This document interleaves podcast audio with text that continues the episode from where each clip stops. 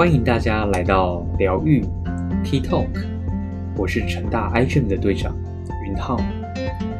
这集的节目主要来跟大家介绍何谓轻郁，也就是比较轻度的忧郁的行为。忧郁它指的是一般人都会出现的一种低落、感受不到愉快、沮丧的情绪，而忧郁症则是一种疾病。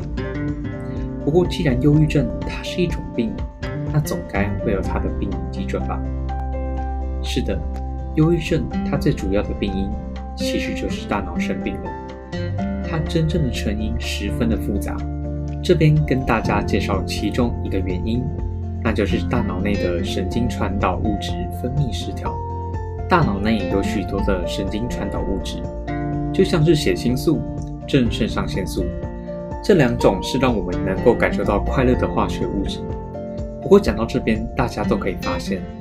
忧郁症它就跟我们一般的生理疾病没什么两样，就跟肠胃炎啊、感冒啊等等的疾病，其实没有太大的不同。所以现在，不管是社会上，或者是一些具有意见的领导人士，他们常常会把忧郁症视作为一种污名化的行为。就像有一位艺人曾经说到：“忧郁症就是不知足。”诶，这样不是跟我们学到的生理疾病是有落差的吗？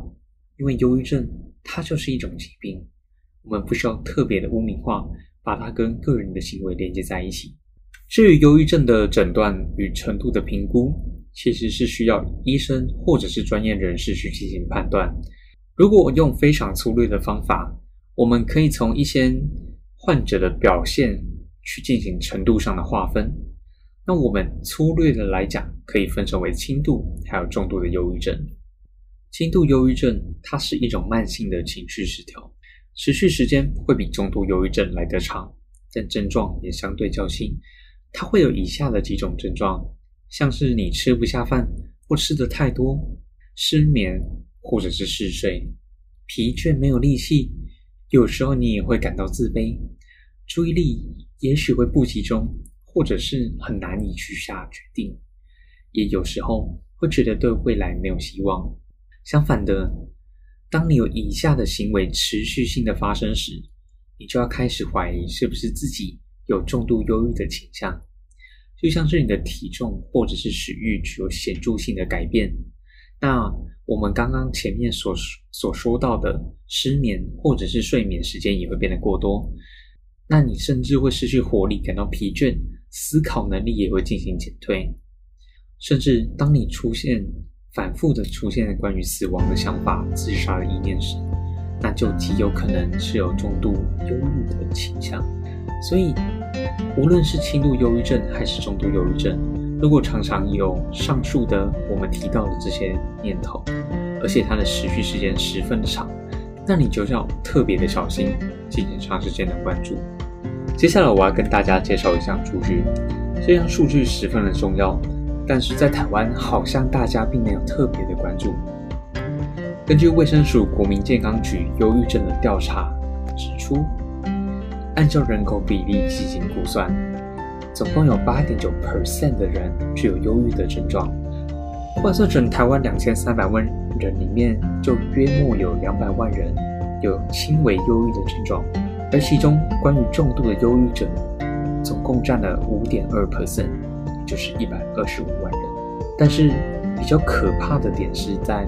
二零一八年时，台湾有另外做一项调查，发现实际上因为忧郁症而就医的人，仅占有四十万人，也因此。在整个数据里面，只有五分之一的忧郁症潜在的患者会想对外求助，这代表说，在你身旁的人里面，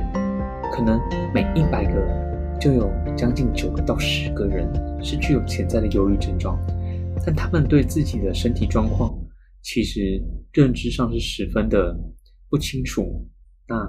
就算他们知道这件事情，会难以去进行求助，因为社会上。还是对忧郁这件事情存在着一些偏见。以下我要跟大家分享我们从实际上真实忧郁症患者里面的独白所截取的文字。我感受到的只有永无止境的悲伤与绝望，无时无刻、每分每秒光是活着就花尽我全身的力气，像是废物一样躺在床上，关着灯，两三天都不洗澡。其实，对于有忧郁潜在的患者，他有可能是我们的家人、我们的朋友。对他们最好的照顾，就是如果不知道说什么的时候，就不要说；不知道做什么的时候，就不要做。陪伴、聆听、支持，就是对他们最大的温暖的帮助。这集的疗愈就到这边为止，让我们下一集再见。